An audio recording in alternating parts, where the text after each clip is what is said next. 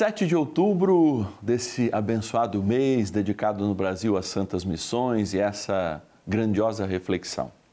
Hoje também celebrando Nossa Senhora do Rosário. Vamos mergulhar num texto que mostra Maria nos seus lindos aspectos que sempre nos colocam junto à vontade de Jesus, que manifesta a vontade do Divino Pai Eterno a cada um de nós. Evangelho de Lucas, de 26 a 38, bem conhecido por cada um de nós Naquele tempo, o anjo Gabriel, enviado por Deus a uma cidade da Galiléia chamada Nazaré, uma virgem prometida em casamento a um homem chamado José. Ele era descendente de Davi, o nome da virgem era Maria.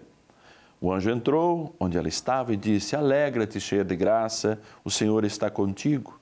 Maria ficou perturbada com essas palavras e começou a pensar qual seria o significado dessa saudação. E o anjo então disse-lhe: Não tenhas medo, Maria porque encontrastes graça diante de Deus. Eis que conceberás e dará à luz a um filho, a quem porás o nome de Jesus. Ele será grande, será chamado Filho do Altíssimo, e o Senhor Deus lhe dará o trono do seu pai Davi. Ele reinará para sempre sobre os descendentes de Jacó, e o seu reino não terá fim. Maria perguntou ao anjo: Como isso vai acontecer se eu não conheço homem algum?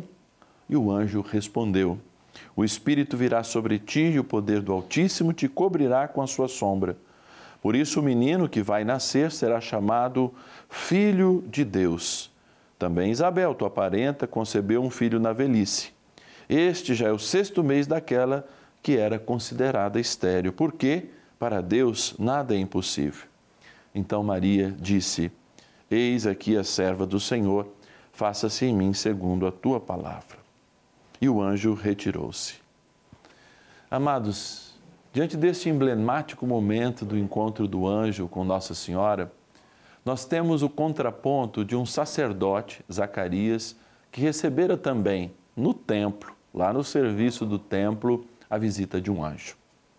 E naquele momento, Zacarias, que era um sacerdote e estava no templo, na limpeza dos santos dos santos, que era o tabernáculo daquele momento, ele debochou do anjo e se calou.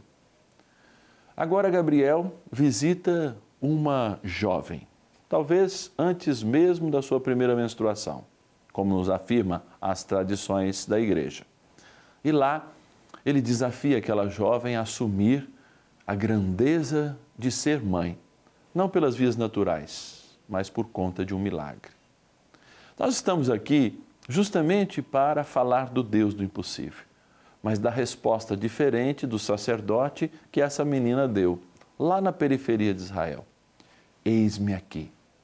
Eu sei que muitas vezes os desafios são grandes na vida, mas nós temos que prestar bastante atenção para que as vozes do céu de fato falem na nossa consciência, para que de fato nós assumamos cada dia a nossa missão.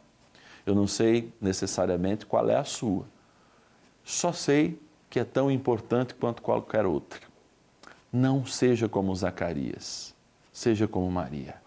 Diga: Eis-me aqui, faça-se em mim segundo a tua vontade. Olha, as coisas vão mudar. Eu vou ficando por aqui, na certeza que você vai ter um mês missionário abençoado e a gente volta nessa reflexão no próximo sábado. Até lá.